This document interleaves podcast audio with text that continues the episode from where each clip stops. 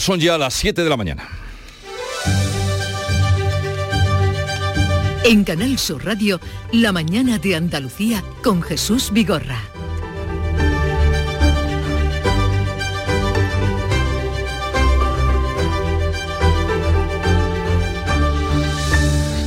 Buenos días, eh, queridos oyentes. Es viernes 5 de mayo y el Banco Central Europeo avanza que seguirá subiendo los tipos de interés. Vaya noticia.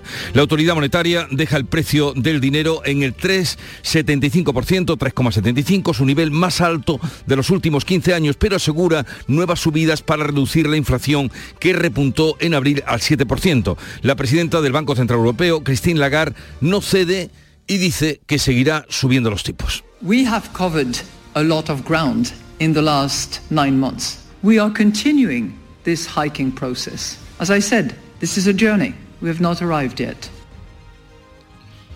Pues eh, así lo dice, sintiéndolo, pero eh, mm, no está la traducción hecha, pero viene a decir que los precios seguirán subiendo y que eh, teme que muchas personas o muchas familias sufrirán, sufrirán ese encarecimiento. Andalucía lidera la bajada del paro en España. En nuestra comunidad el desempleo se redujo en más de 20.500 personas el pasado mes de abril, el 28% del total de casi 74.000 personas menos que firmó el conjunto de la economía española gracias sobre todo a las contrataciones de la hostelería. No habrá avances por ahora en la tramitación de la ley de regadíos de Doñana hasta después del 28M. El gobierno andaluz está convencido de que por el momento ni el Ministerio de Transición Ecológica ni tampoco el PSOE plantearán una alternativa alternativa al texto del Partido Popular y Vox. El presidente de la Junta, Juanma Moreno, se ha mostrado dispuesto a dialogar y modificar la proposición que sigue su curso en el Parlamento andaluz. Y conflicto pesquero con barcos marroquíes. Los pescadores almerienses de Carboneras amenazan con apresar a los barcos marroquíes que denuncian eh, que faenan en aguas españolas con artes ilegales sin que las autoridades españolas hayan adoptado ninguna medida hasta ahora. El gerente de Carbo Pesca Pedro Hernández, asegura que vienen denunciando estos hechos desde hace tiempo. Este es un tema que venimos denunciando año tras año, con lo cual, no sé, si aquí hay impunidad, hay complicidad, eh, si mira hacia otro lado, no sé cómo podría definir esto, pero realmente lo que siente la flota legal española es una situación de impotencia. España y Reino Unido urgen a cerrar cuanto antes el acuerdo post-Brexit y el presidente del gobierno y el primer ministro británico coinciden en la necesidad de crear una zona de prosperidad compartida en el campo de Gibraltar lo antes posible. 10.000 trabajadores españoles cruzan a diario la verja para trabajar en la colonia británica que de estos días precisamente este fin de semana está de fiesta por la coronación de Carlos III. Y ha fallecido a los 90 años el poeta granadino Rafael Guillén, miembro de la generación del 50 que rompió el silencio que había eh, quedado, en el que había quedado la poesía granadina tras la muerte de Lorca. Fue además Premio Nacional de Literatura. Y en cuanto al tiempo para hoy, cielos poco nubosos, máximas en ascenso en general y sin cambios en el litoral mediterráneo occidental, el levante almeriense y en el área del estrecho. Vientos variables flojos que arreciarán por la tarde en el litoral.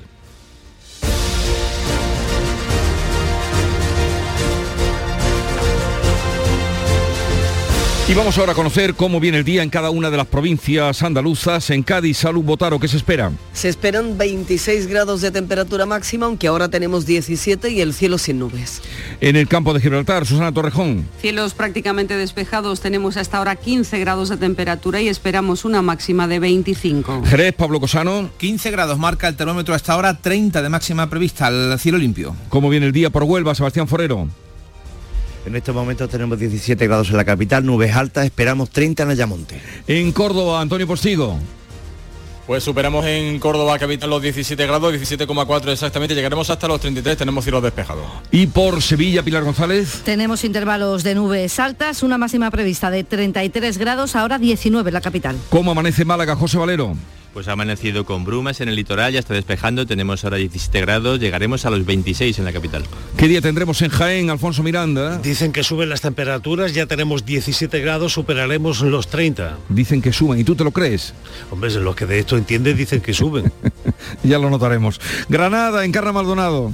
Despejado aquí, 13 grados, llegaremos a 33. En Almería, María Jesús Reción. Suben las temperaturas en el interior, menos en la costa, 17 grados, máxima 25.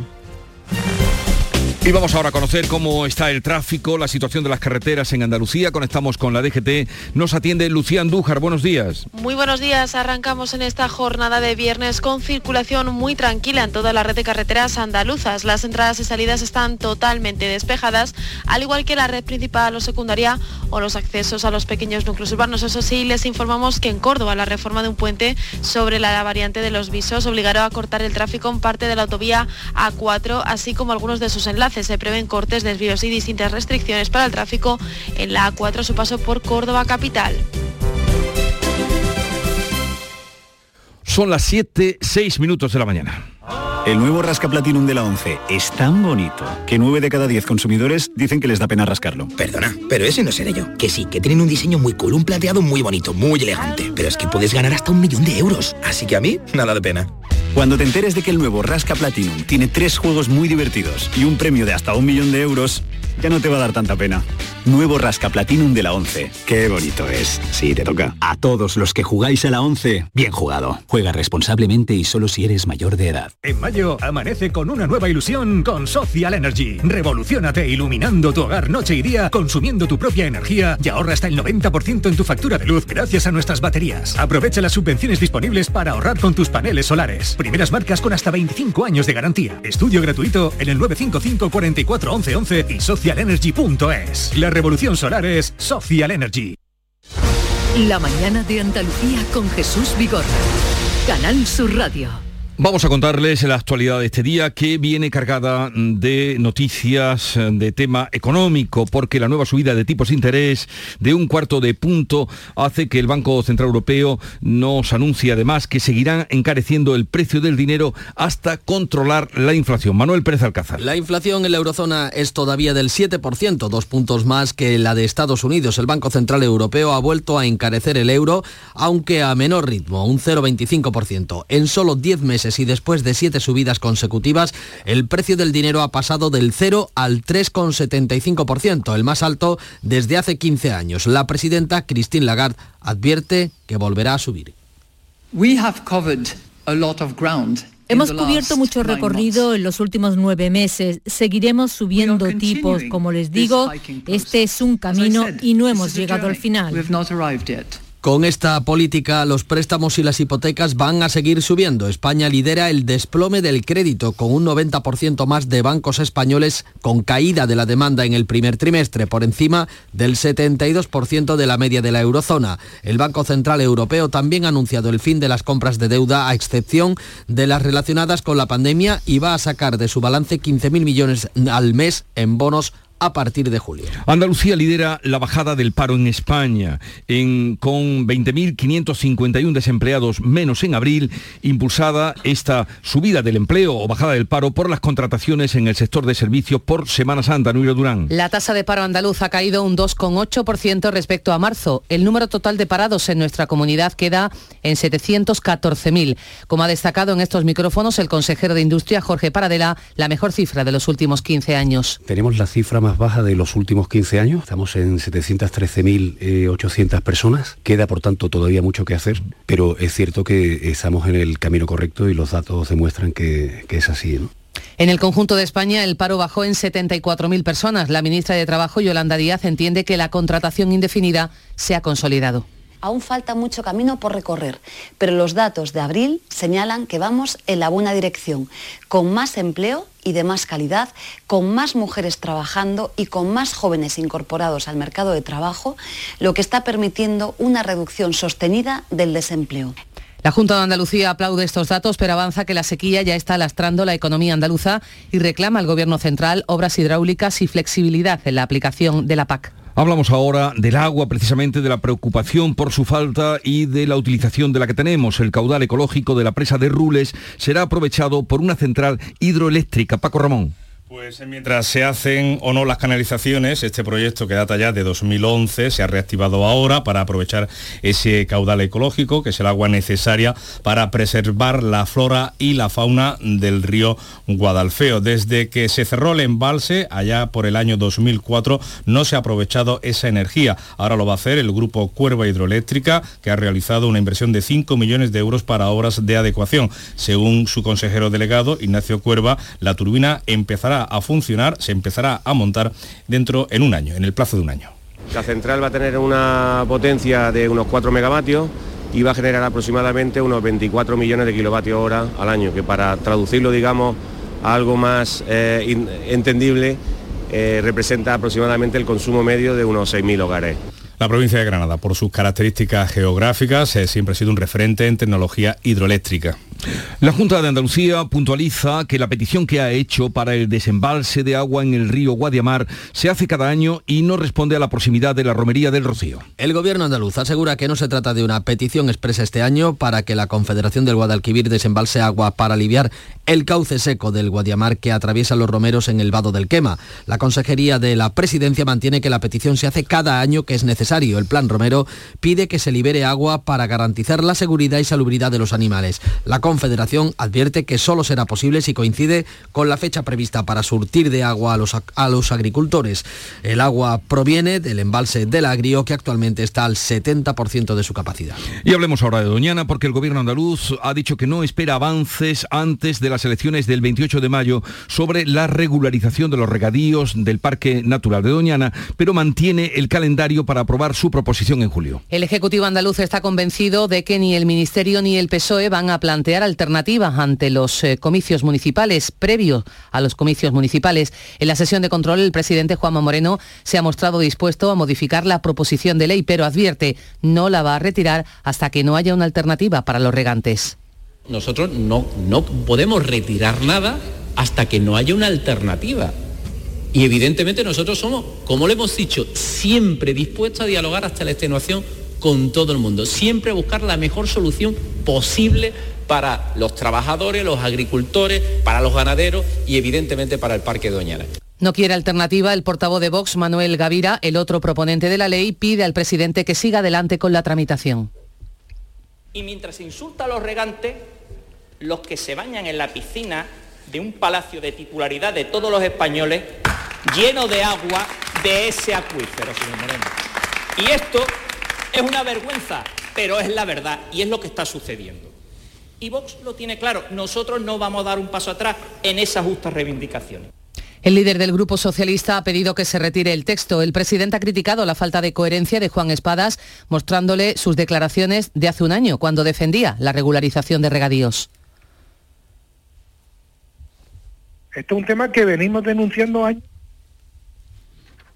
el Gobierno andaluz mantiene la tramitación de urgencia de la proposición. Este mes se van a acordar las comparecencias que van a escucharse en la comisión en junio. En julio la proposición quedará aprobada. La Junta Electoral Central ha ordenado a la vicepresidenta de Transición Ecológica, Teresa Rivera, que retire de la web institucional las manifestaciones valorativas sobre Doñana y el PP. Bueno, en otro momento escucharemos ese rifirrafe que tuvieron ayer en la discusión en el Parlamento entre el presidente de la Junta y Juan Espadas. Unidas Podemos quiere proteger Doñana con personalidad jurídica como el Mar Menor y así lo ha expresado.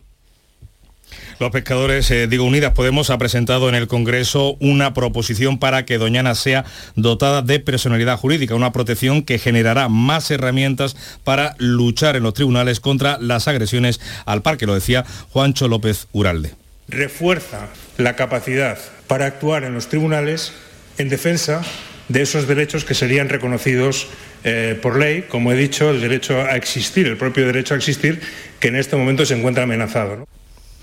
Hablamos ahora de otro conflicto. Los pescadores almerienses de Carboneras amenazan con apresar a los barcos marroquíes que faenan ilegalmente en aguas españolas. Mañana sábado debatirán este asunto en una asamblea. Denuncian que la flota marroquí utiliza artes ilegales en aguas españolas ante la pasividad de las autoridades de nuestro país. El gerente de Carbopesca, Pedro Hernández, asegura que vienen denunciando la situación desde hace años. Esto es un tema que venimos denunciando año tras año.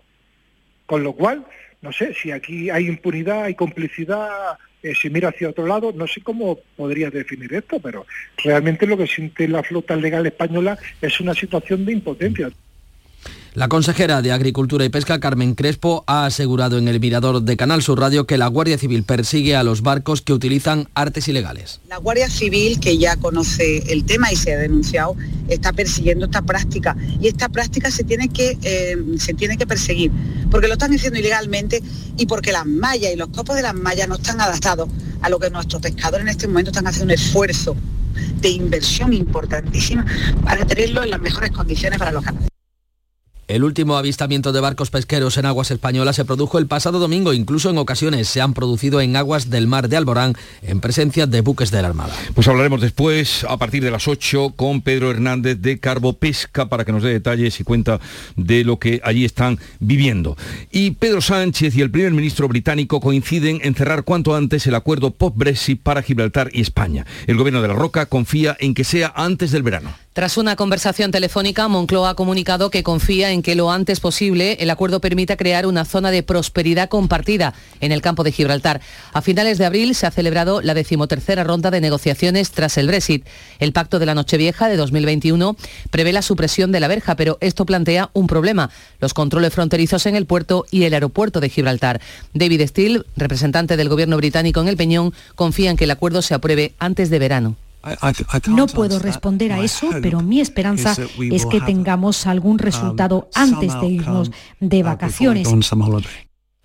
Desde la Asociación Española de Trabajadores se pronuncia Juan José Uceda. Señala que el convenio con Gibraltar pasará por eliminar la frontera que en ese acuerdo pues se contempla que la frontera se quita. O más bien la frontera pasa a ser frontera, todo lo que es la zona puerto y aeropuerto, o sea, el perímetro de, de Gibraltar con su costa y puerto y aeropuerto el día que se quite la frontera de Gibraltar, esto va a ser como el muro de Berlín, aunque podemos acceder de un lado a otro, pero mm, se van a quitar tantísimas penas, nos vamos a desahogar de tantísimos años de, de presiones que hemos sufrido aquí en la frontera el gobierno desoye la propuesta de Bruselas para endurecer el delito de malversación. El Partido Popular ofrece su apoyo para dar marcha atrás a la reforma que ya impulsó con Esquerra Republicana de Cataluña. La Comisión Europea ha instado a los países miembros a fijar en cinco años la pena máxima por malversación y no en los tres, que ha dejado esa rebaja del Código Penal que pactó en su día el gobierno con Esquerra Republicana. Pero Sánchez no atiende a la advertencia de Bruselas y dice a España eh, le coge con los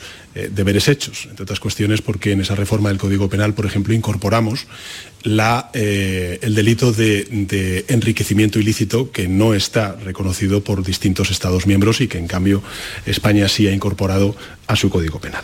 Desde Cádiz, el líder del Partido Popular, Núñez Feijóo, ha tendido su mano y ha ofrecido el apoyo del PP para volver a subir las penas a los corruptos. Aquí estamos otra vez para darle la mano tendida al gobierno y rebajar el nivel de disparates legales que hemos hecho en los últimos años y decirle al gobierno que volvamos otra vez a imponer las penas por corrupción y a volver a poner en el Código Penal el delito de sedición.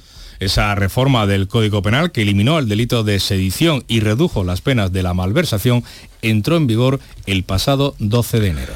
La Audiencia Nacional deja en libertad provisional con medidas cautelares al general de la Guardia Civil retirado, Francisco Espinosa, investigado en el caso mediador que asumió recientemente la Fiscalía Europea. El juez ha acordado la libertad en contra del criterio del fiscal porque dice que hay riesgo muy bajo de fuga. El magistrado le ha impuesto como medidas cautelares la obligación de comparecer cada 15 días en el juzgado, la retirada del pasaporte y la prohibición de abandonar el país. El general Espinosa fue detenido el 14 de febrero por cohecho, tráfico de influencias y pertenencia a grupo criminal acusado de ser uno de los cabecillas de, una trama que supuestamente cobraba sobornos a empresarios para mediar a su favor en contratos o ayudas públicas o, o evitar inspecciones y sanciones. Era el único investigado que continuaba en prisión preventiva. Londres vive intensamente los preparativos para la coronación de Carlos III. Los invitados empiezan a llegar ya a la capital británica. Los reyes Felipe y Leticia viajarán mañana a Londres sin la compañía de los eméritos. Tampoco va a estar presente el presidente de Estados Unidos, Joe Biden, aunque sí otros monarcas como el de Holanda, Bélgica, Japón, Suecia y el príncipe de Mónaco. Habrá también una delegación papal por primera vez desde la reforma. El filósofo italiano Nuccio Ordine ha sido galardonado con el Premio Princesa de Asturias de Comunicación y Humanidades 2023. El jurado ha realzado al profesor, escritor y filósofo filósofo italiano por su defensa de las humanidades y su compromiso de la educación, también de los valores enraizados en el pensamiento europeo más universal. Y tenemos que lamentar la muerte del poeta granadino Rafael Guillén a los 90 años. Premio Nacional de Poesía, perteneciente a la generación del 50 como miembro del grupo Versos Libres, rompió el silencio en el que se había asumido perdón, la poesía granadina tras el asesinato de García Lorca. Son las 7.20 minutos de la mañana y vamos en un momento a la revista de prensa.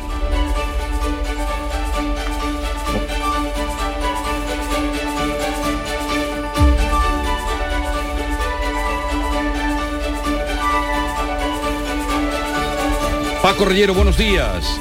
Hombre Jesús, ¿cómo estás? Me alegro mucho de saludarte. Se puede, ¿no? Vamos a con la prensa, son las 7 y 20 de la mañana. Muy abundante, por cierto, el kiosco hoy respecto a la invasión rusa de Ucrania tras el ataque con drones al Kremlin. En el español vemos a Zelensky, el presidente de Ucrania, desafiando a Putin con un plan de ataques a depósitos en territorio ruso para cortar las líneas del suministro. En el país encontramos que altos cargos de Putin llaman a matar, a liquidar a Zelensky, el expresidente Medvedev y otros eh, dirigentes eh, afines a Putin que abogan por uh, acabar con el líder ucranio tras el ataque con drones al Kremlin.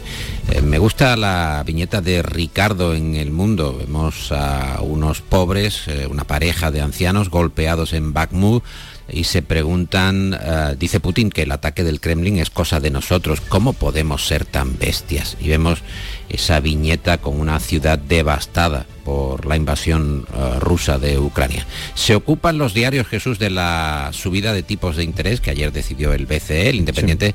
ha calculado que la nueva subida de tipos va a incrementar las cuotas hipotecarias en 2.000 euros. Esa subida de ayer del BCE que afecta directamente a lo que tienen que pagar los hipotecados en España, en Andalucía. El mundo apunta que nuestro país lidera la caída de las hipotecas en la Unión Europea tras el alza de tipos. Es decir, que lógicamente cuando van subiendo los tipos eh, personal, la gente es más reacia a contratar una hipoteca y endeudarse porque sabe que va a ir con eh, la soga al cuello. Nos dice el país que el Banco Central Europeo ya dice que no va a subir más los tipos, que ya se vislumbra el final de la subida de tipos de interés, pero habrá que ponerlo también en cuarentena. Sobre los datos del paro, abril de récord publica expansión con el turismo y los servicios tirando del carro, se completa un abril con casi 240.000 empleos más. Hay algunas notas, hay algunos comentarios eh, críticos a esta cifra que el país lleva en portada. El empleo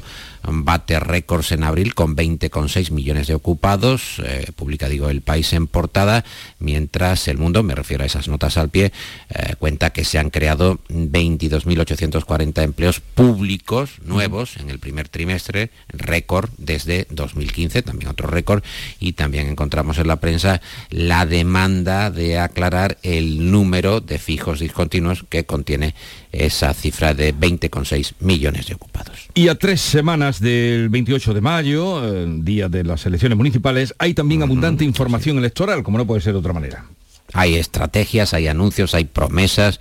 En la razón encontramos que el PP negocia para romper el bloque de la investidura, el que llevó a Sánchez a la Moncloa. El objetivo de Génova es atraer a los socios de Sánchez con acuerdos eh, postelectorales, por ejemplo en Cantabria, en Aragón o en Canarias, donde hay eh, destacados grupos regionalistas. El Confidencial asegura en su análisis que los favoritos del 28 de mayo huyen de los debates, eh, solo un combate encorsetado y sin riesgo en muchas eh, regiones, en algunos ayuntamientos.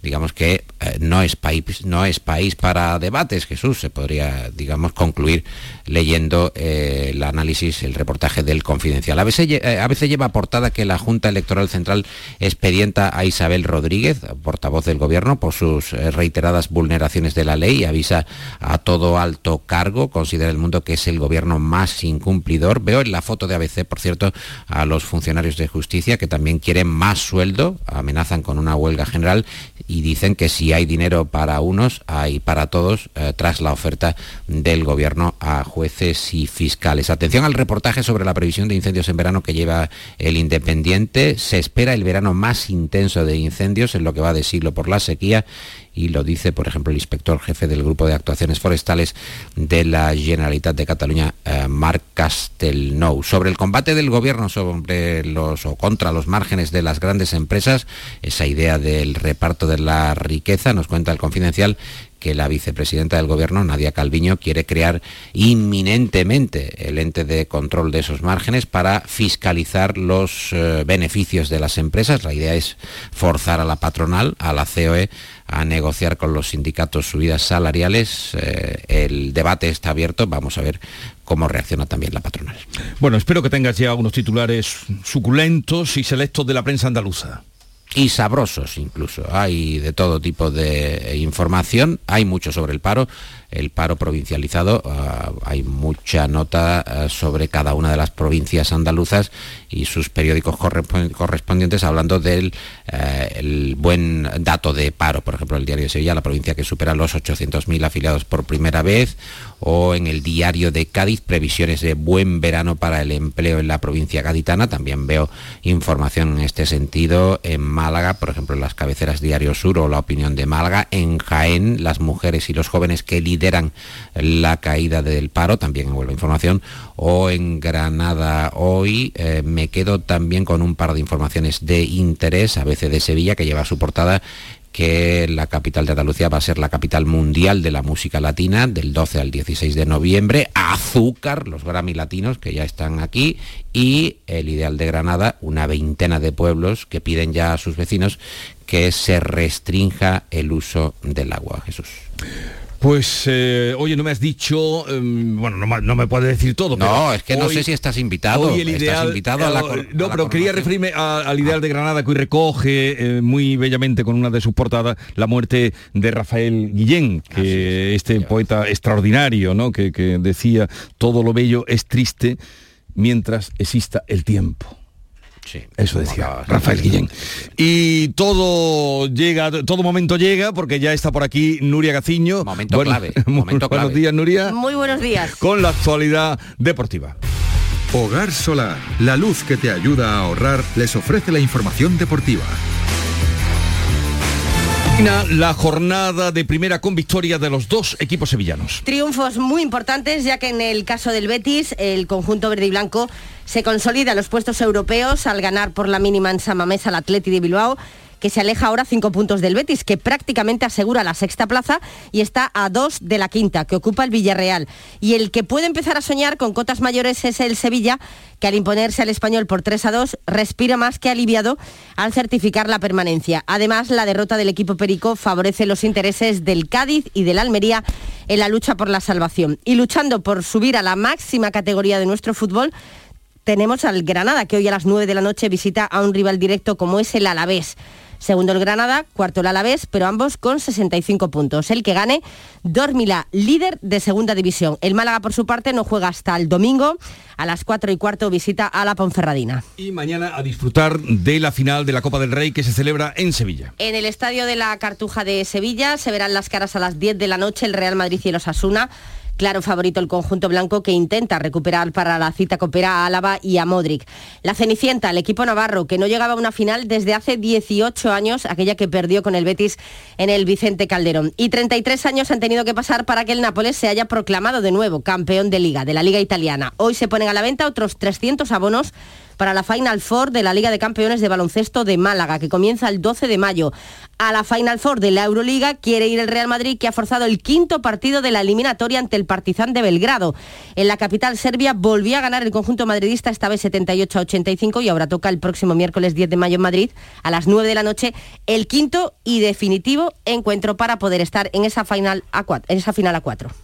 Ya están aquí las calores, Chano, pero como está la luz no quiero ni mirar al aire acondicionado. Pues yo estoy la mar de fresquito, Yuyu, a cero, como que a cero. Con Hogar Solar y sus placas solares dejo la factura a cero euros. Canta conmigo, Yuyu. Hogar Solar, cada día te quiero más. Hogar Solar. Hogar Solar, la luz que te ayuda a ahorrar. Y vamos con el cierre, Paco, que nos traes hoy. Bueno, no estamos invitados a la coronación, ¿no? Nuria, tú no vas, ¿no? Es que me viene mal. Me llamo Carlos, pero me viene fatal. Planes, ¿no? Un viaje a matar las cañas, quizá, ¿no? Chipiona, Chipiona está esperando. Eh, donde esté Chipiona, eh, que se vaya a Buckingham Palace. bueno, digo que en el español encontramos la historia viral, por cierto, de Bruno Monpeán, que es un estudiante de segundo de bachiller, un genio de las matemáticas. Lo han admitido en Oxford, en la Universidad de Oxford, pero no tiene dinero, no tiene recursos, se ha empezado una cuestación en la red para pedir eh, fondos y la gente está volcándose porque el chaval necesita ir a Oxford y eh, pagar la matrícula, una matrícula bien alta. Vamos a escuchar brevemente a Bruno Monpeán sobre su pasión por las matemáticas. para mí las matemáticas son, son mi pasión, me, divierten y, me entretienen. Le dedico mucho tiempo y son realmente una, parte muy importante de mí. Pues ya ves, pasión por las matemáticas y a pedir dinero porque el chaval que tiene esa vocación, esa excelencia, necesita los fondos. Eh, pues la gente generosa con él y sobre todo con la gente que estudia. Eh, vamos a desearos ya buen fin de semana, eh, Nuria y Paco.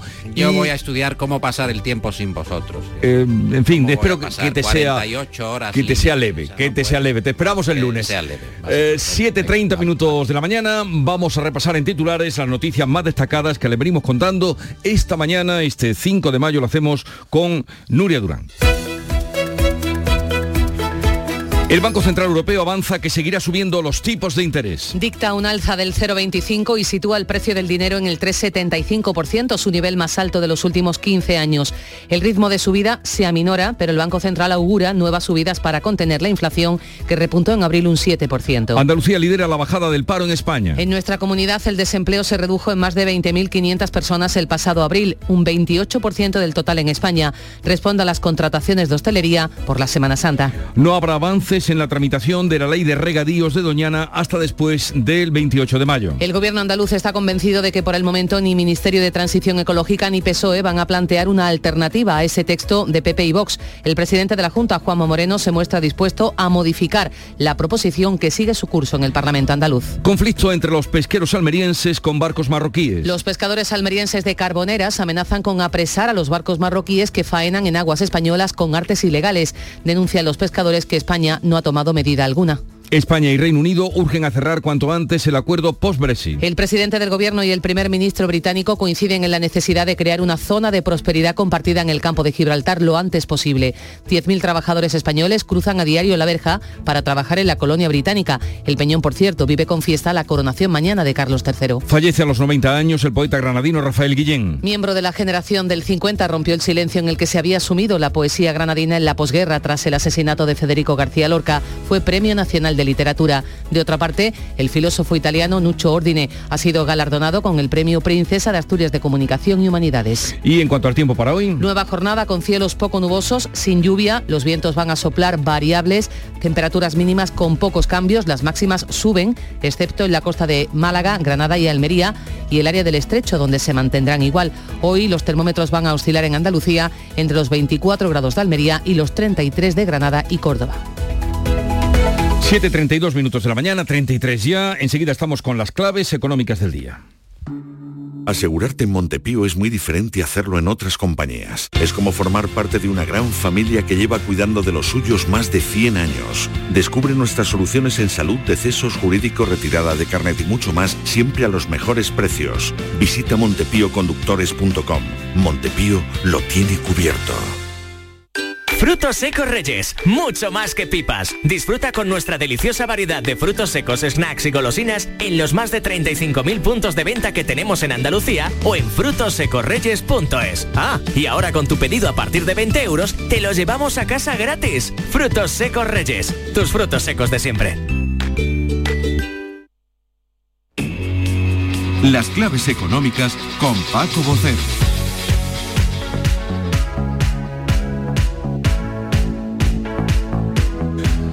Paco Vocero, buenos días. Buenos días Jesús y más con ejemplos como el de este chico, el de Bruno de las matemáticas. ¿eh? Desde luego. Buenos días ejemplares, ejemplares. Oye, llegamos a viernes después de una primera semana de mayo bastante agitada en lo económico, especialmente con esta última subida de tipos de interés que finalmente fue de un cuarto de punto. Finalmente, finalmente, exactamente, Jesús. Una semana y van dos seguidas bastante agitadas en lo que se refiere a la información económica, a los grandes indicadores y a los más próximos. Y finalmente a esta decisión de una nueva subida de tipos que deja el precio libre de la zona euro en el 3,75%.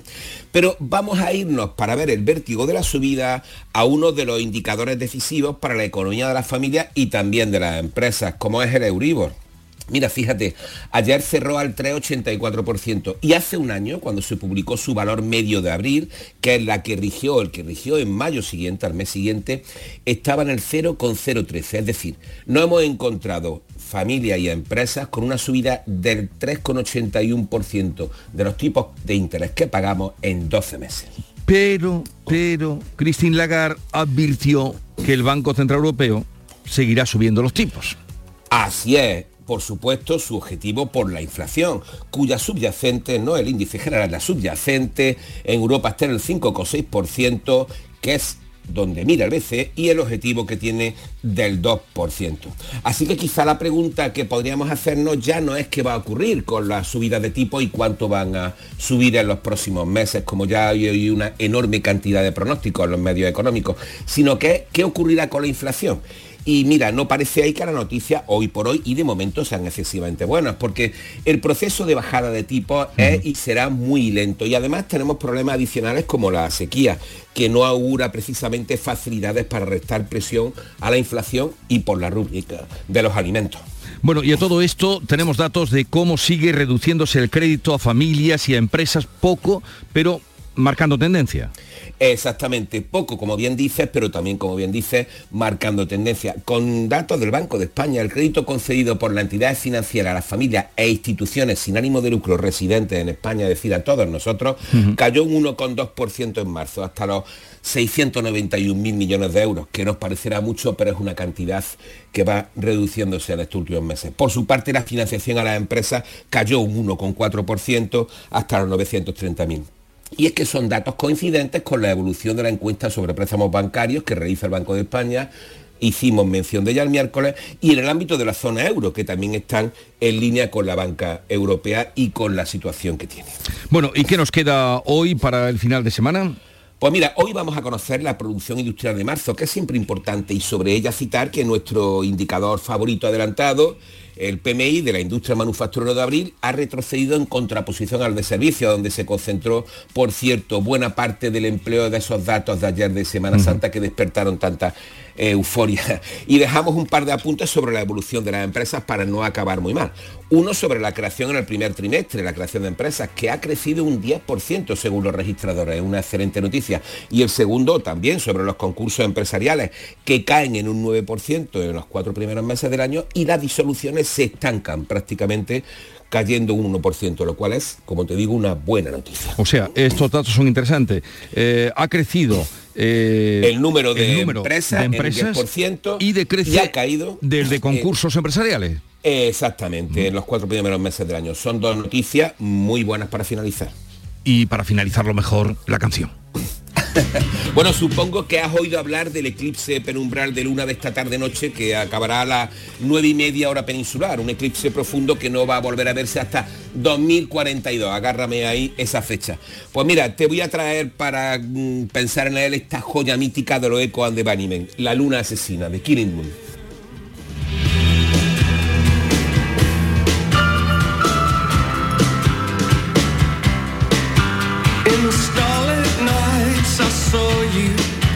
So cruelly you kissed me. Your lips a magic world. Your sky all hung with jewels. The killing moon will come too soon. Fate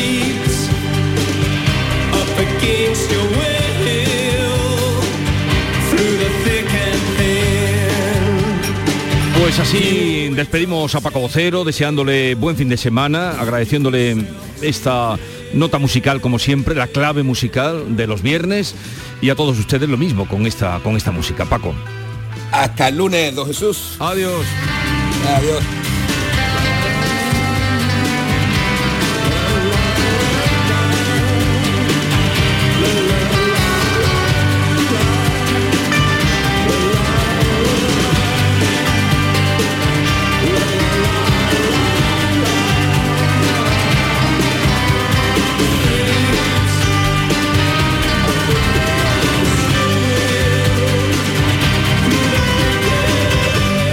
7.39 minutos de la mañana sintonizan Canal Sur Radio. La mañana de Andalucía con Jesús Vigorra. Este fin de semana volvemos a disfrutar de la radio contigo en Gente de Andalucía, con todo lo que nos ofrece nuestra tierra y con su gente. Déjate seducir por todo lo que tenemos y síguenos. Gente de Andalucía con Pepe de Rosa. Este fin de semana desde las 11 de la mañana en Canal Sur Radio. Más Andalucía. Más Canal Sur Radio. Vamos a contarles otras noticias de Andalucía. Accidente de tráfico en Málaga con dos fallecidos. José Valero, ¿qué ha pasado? Pues dos mujeres de 27 y 26 años, según nos acaba de confirmar Emergencias 112, han fallecido esta medianoche en un accidente de tráfico ocurrido en la localidad malagueña de Coín, en el kilómetro 12 de la A355. El fallecimiento de estas personas se habría registrado como consecuencia de una colisión frontal entre dos vehículos. Nos ha confirmado este dato la DGT. El accidente ha ocurrido en torno a las 12 y cuarto de la noche cuando un testigo avisó de un accidente con personas atrapadas. Han intervenido efectivos de Guardia Civil, bomberos del Consorcio Provincial y sanitarios, entre otros efectivos.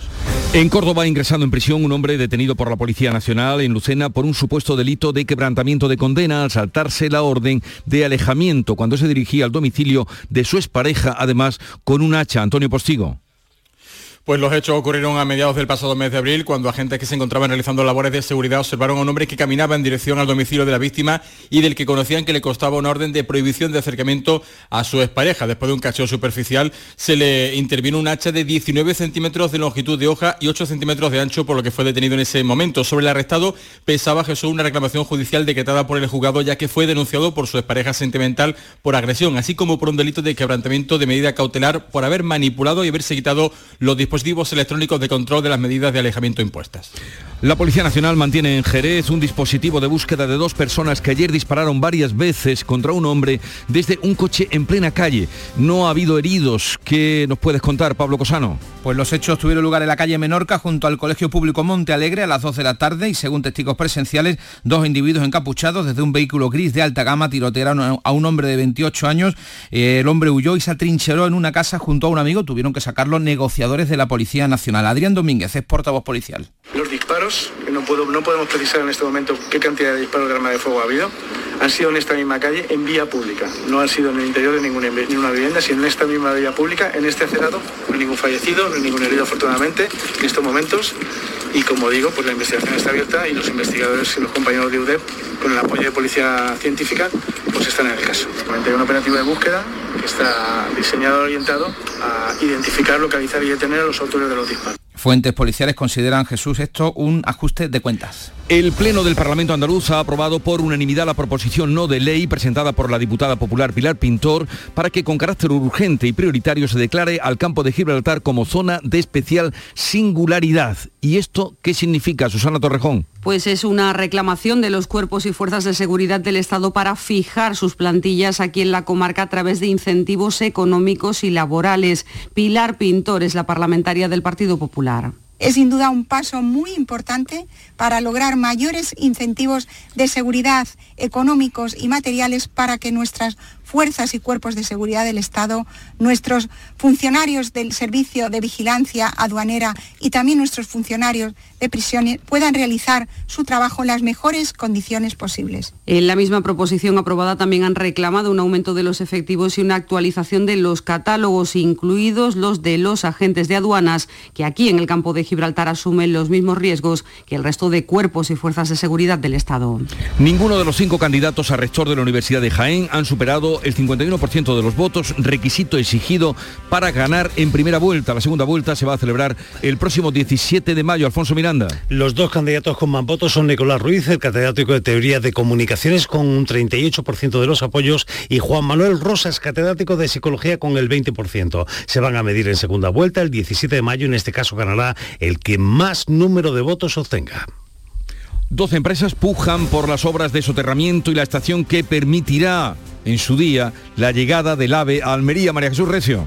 Unas obras que se licitaron a finales del pasado mes de marzo por más de 196 millones de euros. Deberán estar terminadas y puestas en servicio, en teoría, antes de que finalice 2026. Los integrantes de la Sociedad Almería Alta Velocidad, Gobierno, Junta de Andalucía y Ayuntamiento de Almería tienen pendiente aún la firma del convenio de colaboración para sufragar los trabajos. La alcaldesa de Almería, María Vázquez, pide celeridad después de conocer esas 12 ofertas. Desde el Ayuntamiento de Almería hemos dado el visto bueno al convenio y hemos comprometido parte de la financiación por lo que esperamos que el resto de las instituciones ratifiquen los acuerdos de financiación cuanto antes y procedan a la firma del convenio, que es el paso previo a la adjudicación de la obra.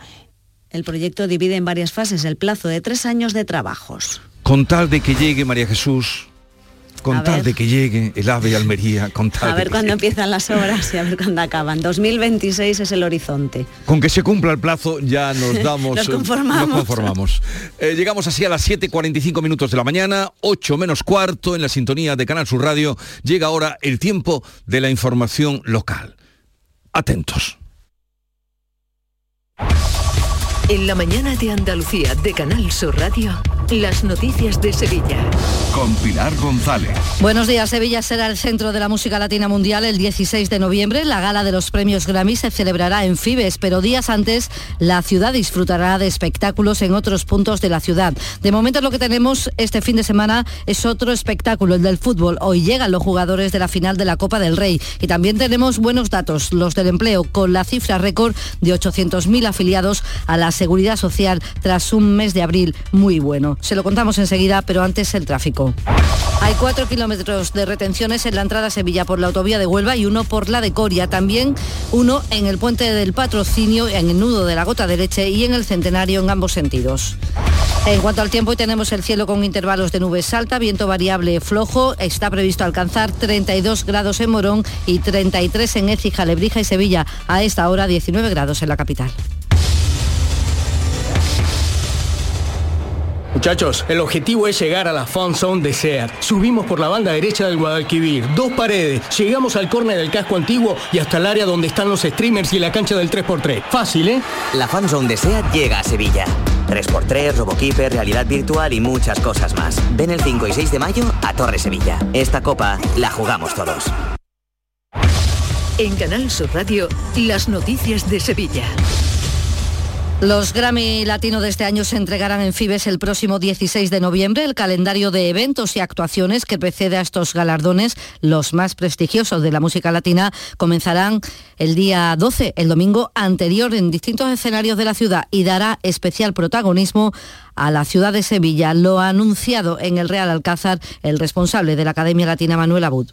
No vamos a salir de Las Vegas para replicar el show de Las Vegas. El show en Sevilla tiene que ser un show en Sevilla, en el cual Sevilla es un personaje más de la Semana Latin Grammy. Entonces, les tenemos varias sorpresas preparadas para que Sevilla participe de una forma muy activa en la Semana Latin Grammy y se pueda ver reflejado el carácter, la energía, la música de Sevilla en la Semana Latin Grammy. Para eso habrá que esperar a noviembre. Lo que tenemos ya es la final de la Copa del Rey entre el Madrid y el Osasuna. Hoy llegan los equipos y comienzan a llegar los primeros aficionados que van a asistir a esta final en el estadio de la Cartuja. Renfe ha preparado 15 trenes AVE doble con 8.000 plazas adicionales y al aeropuerto van a llegar 21 vuelos charter con conexión Madrid, Pamplona, Vitoria y Bilbao. El partido está declarado de alto riesgo. El dispositivo de seguridad cuenta con cerca de 1.800 efectivos. La Cartuja será también la sede de final de la Copa del Rey del próximo año, según el acuerdo suscrito entre la Junta y la Federación Española de Fútbol, aunque su presidente Luis Rubiales no descarta que pueda reeditarse este convenio porque dice ha sido muy positivo para todos. Estamos muy satisfechos de estos cuatro años, muy, muy, muy felices y creo también que lo que le ha reportado a la ciudad, hemos traído muchas cosas, hemos traído también la, la Eurocopa, ¿no? Es decir, se han quedado decenas de millones de euros en esta ciudad, si no cientos de millones de euros con tantos eventos y bueno, pues también bueno para Sevilla, bueno para Andalucía. El ayuntamiento calcula que la celebración de la Copa tiene un impacto económico en la ciudad de 50 millones de euros. Se espera una ocupación casi plena de los hoteles y la Policía Nacional ha detenido en Alcorcón, en Madrid, a un hombre por vender entradas falsificadas para la final. De momento se desconoce cuántos son los afectados. La Guardia Civil insiste en que si alguien ha comprado alguna fuera de los canales legales de venta y pone invitación, lo compruebe antes de ir al estadio porque puede ser falsa. 7 de la mañana y 49 minutos. Si tu hijo tiene problemas con los estudios, no se centra, no consigue rendir o no es capaz de organizarse, es muy probable que tenga un trastorno por déficit de atención. El neuropediatra y su equipo pueden darte las respuestas que necesitas y poner solución a tus problemas aquí y ahora. ¿A qué esperas? Más información en elneuropediatra.es. Atención Sevilla. El mundo del automóvil en Sevilla tiene nombre propio. Grupo Berrocar. Más de 30 años en el sector. Un gran stock de turismos y furgonetas en alquiler y un amplio abanico de vehículos en venta con una de las mejores garantías. Búscanos en grupoberrocar.com y en nuestros puntos de venta y alquiler en Sevilla y provincia. Grupo Berrocar. Tu confianza, nuestro motor. Las noticias de Sevilla. Canal Sur Radio. Sevilla es la tercera provincia de todo el país, la primera en Andalucía, en la que más ha bajado el paro en abril, solo por detrás de Madrid y Barcelona. Las semanas ante la feria están tras estos buenos datos. En concreto, en abril el desempleo ha caído en algo más de 5.000 personas. Hay ahora mismo más de 168.000 parados en nuestra provincia, que es la cifra más baja de los últimos 15 años. Y otra cifra muy importante, hemos superado los 800.000 afiliados a la Seguridad Social es un récord histórico que destacan los sindicatos, aunque también el portavoz de comisiones obreras, José Manuel Torres, valora que casi el 40% de los nuevos contratos son indefinidos. Lo atribuye a la reforma laboral e insiste en que los sueldos tienen que mejorar. Creemos que lo principal es que los salarios suban, que los precios bajen y que los beneficios que se están generando en amplios sectores empresariales se repartan para que la mayoría social no sea quien pague esta situación. En Aznalcoya se espera la reapertura de la mina para crear empleo en el pueblo y sobre esta reapertura el consejero de Industria, Energía y Mina, Jorge Paradela, ha dicho en Canal Sur Radio que hay que ser moderadamente cautos, aunque queda mucho trabajo por delante porque la tramitación de los permisos es muy compleja.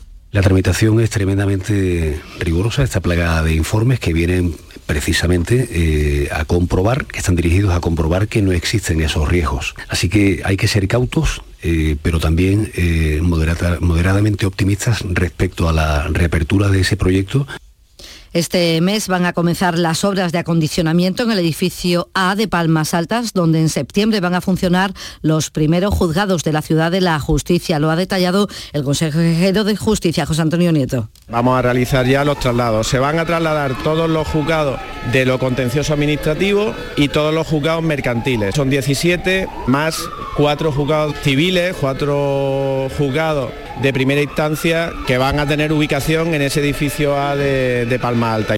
Además, hoy viernes comienzan las obras en el Hospital Virgen del Rocío para la instalación de 16 equipos diagnósticos de última generación que deben estar listos antes de que acabe el año. Las obras van a consistir en un refuerzo del forjado para que las alas soporten el peso de la nueva maquinaria que incluye dos nuevas resonancias magnéticas y un TAC con las más modernas tecnologías. Además, el Ayuntamiento de Sevilla celebra hoy Junta de Gobierno en el que se va a estudiar el proyecto de prolongación del tranvía desde el entorno de Nervión hasta la estación de trenes de Santa Justa las obras están en marcha y en sucesos les contamos que la policía se ha incautado de gran cantidad de juguetes falsificados en la feria de abril, 600 peluches y ha imputado a siete propietarios de ocho tómbolas. Son las 7 de la mañana, 52 minutos. Vamos ya con el deporte. Eduardo Gil, buenos días.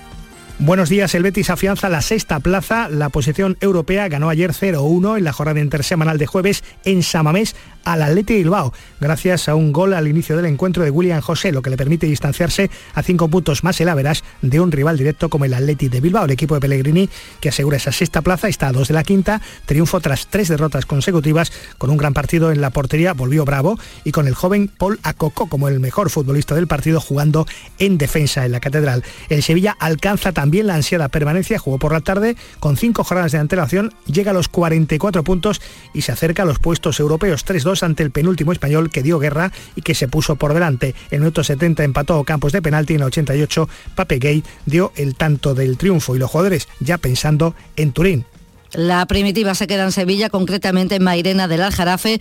El dueño del propietario que ha ganado recibirá más de 14 millones de euros. Ha sido el único acertante de la categoría especial. En cultura, varias propuestas. Una de ellas nos lleva nos lleva al centro Caixa Forum desde hoy la muestra Momias de Egipto, redescubrimientos de seis vidas. Carlos López. Se trata de los restos de un alto funcionario, dos sacerdotes, una mujer casada, un joven greco-romano y un niño de cuatro años, algo inusual, como destaca la doctora Marie van der Bos, una de las comisarias. Lo que podemos hacer en realidad es aprovecharlo para aprender más de los restos de niños y niñas como este, porque estamos hablando de la muerte de un niño pequeño. La muestra se completa con ciclos de conferencias y visitas guiadas que incluyen una experiencia gastronómica. Y muy cerquita en el pabellón de la navegación, una exposición del Titanic. La reconstrucción reúne elementos originales, algunos de ellos de gran valor histórico, recreaciones e imágenes exclusivas.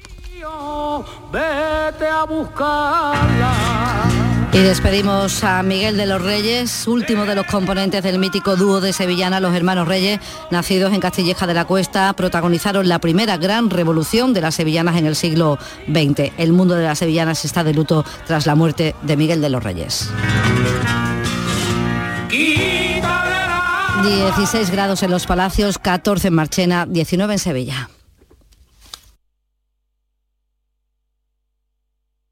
Escuchas La mañana de Andalucía con Jesús Vigorra. Canal Sur Radio. Aquadeus, el agua mineral natural de Sierra Nevada, patrocinador de la Federación Andaluza de Triatlón, les ofrece la información deportiva. 8 menos 5 de la mañana, Nuria Gaciño, buenos días. Hola, ¿qué tal? Muy buenos días. Despiden la jornada con victoria el Sevilla y el Betis y lo que está aquí ya es la final de la Copa del Rey. La verdad es que tenemos para todos los gustos y no paramos. El Betis ha sido capaz de aprovechar la oportunidad que le brindaba San Mamés para alejarse de un rival directo en la lucha por Europa como es el Atleti de Bilbao. Victoria por la mínima gracias al gol de William José en los primeros minutos de juego, un triunfo que permite a los de Pellegrini consolidarse en los puestos europeos. Victoria muy importante, eran tres puntos contra un rival directo, pero tenemos todavía que jugar 15 puntos más. Hay mucho juego, así que no podemos dar la tarea por hecha, pero el mismo hecho, claro, separarnos un poco más de Bilbao para nosotros era muy importante. Uno de los mejores del partido que evitó el empate del Atleti de Bilbao fue el portero Claudio Bravo. Sabíamos también lo que se estaban jugando en este partido y nosotros creo que también estábamos un poco al debe con, con lo que veníamos haciendo, no estábamos sumando como, como es habitualmente, pero creo que apelamos un poco al, al espíritu, creo que algo que también habíamos, habíamos perdido un poco, se nos había extraviado, pero nos vamos con tres puntos vitales de cara a la pelea que tenemos en la liga. El Betis le saca ahora cinco puntos al Atleti de Bilbao, que baja a la octava plaza. Séptimo el Girona, con los mismos puntos que los bilbaínos. El Girona que volvió a ganar al Mallorca por 2 a 1.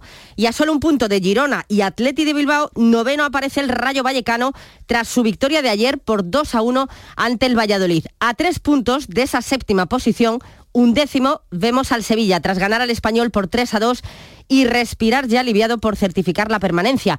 Prueba de ello es el mensaje del director deportivo, Monchi, nada más terminar el partido. Por fin se acabó la pesadilla, pero como queda noche, ¿por qué no seguir soñando? Pues eso es lo que van a hacer los chicos de Mendilibar. Y el primer sueño es la Juventus de Turín en la Liga Europa, ida de las semifinales el próximo jueves 11 de mayo. Vamos a pensar en la Juve, que es bastante arriba, mirar bastante arriba, ¿no? Y luego ya veremos después el siguiente partido. Es muy complicado jugar cada 3-4 días. Ya habéis visto hoy gente que, que, que, no puede terminar el partido. Es más duro de lo que, de lo que parece por fuera, ¿no? Eh, aunque estés entrenado y aunque estés vivas de ello, es muy duro. Entonces vamos a ver. Y vamos a ir partido a partido, no vamos a pensar en nada más. Tenemos 44 puntos, por supuesto que el siguiente partido de liga lo vamos a ir a, a ganar, pero depende de muchas cosas para poder llegar y lo que está claro es que vamos a querer llegar, estar lo más arriba posible. Una vez terminada la jornada de primera, el Cádiz y el Almería siguen fuera del descenso. El conjunto cadista a un punto de la zona peligrosa y el Almería a dos. Vamos a ver si les viene bien el parón de liga de este fin de semana, parón por la Copa en primera, parón en primera, pero no en segunda, donde la jornada comienza esta misma noche con el Granada jugándose el poder, al menos dormir como líder. A las 9 de la noche el conjunto granadinista visita a un rival directo como es el Alavés, segundo el Granada, cuarto el Alavés, pero ambos con 65 puntos. Vamos a ver si el Granada no falla fuera de casa, que ya saben que los números no están siendo buenos esta temporada. Habrá un lleno espectacular en Mendizorroza, a donde acudirán unos 500 granadinistas que ya eh, han puesto rumbo, ya se han puesto en marcha hacia Vitoria. Paco López, el técnico del Granada, se quita el sombrero con ellos. Y si no nos rendimos en su día, con todo lo que nos quedaba y todo lo difícil que parecía, que hay, muchos creo que firmaban en jugar un, un playoff, pues ¿cómo lo vamos a hacer ahora? Y a dar el 100, no, iba a decir eh, todo lo que se pueda, que es el mil por mil, pues el mil por mil. Y que cuando termine el partido, que nuestra gente, esa gente que se va a desplazar y que ya, eh, no sé cuándo sale, eh, a las 4 de la mañana, eso es increíble. Yo creo que no hay ninguna afición que haga esto, ninguna. Menudo eh, madrugón, pues si van por carretera y nos están escuchando despacito y buena letra, que no hay prisa. Lo importante es llegar para ver ganar al Granada esta noche. Muchísima suerte. El Málaga, por su parte, que no juega hasta el domingo a las 4 y cuarto, visita a la Ponferradina. Y decíamos que no hay liga en primera este fin de semana porque tenemos la final de la Copa del Rey que se celebra en Sevilla, en el Estadio de la Cartuja. Mañana a las 10 de la noche se verán las caras el Real Madrid y el Osasuna, claro, favorito el conjunto blanco, pero el Osasuna lo va a intentar 18 años después. Aquadeus, ahora más cerca de ti, procedente del manantial Sierra Nevada, un agua excepcional en sabor, de mineralización débil que nace en tu región. Aquadeus Sierra Nevada es ideal para hidratar a toda la familia y no olvides tirar tu botella al contenedor amarillo. Aquadeus, fuente de vida, ahora también en Andalucía.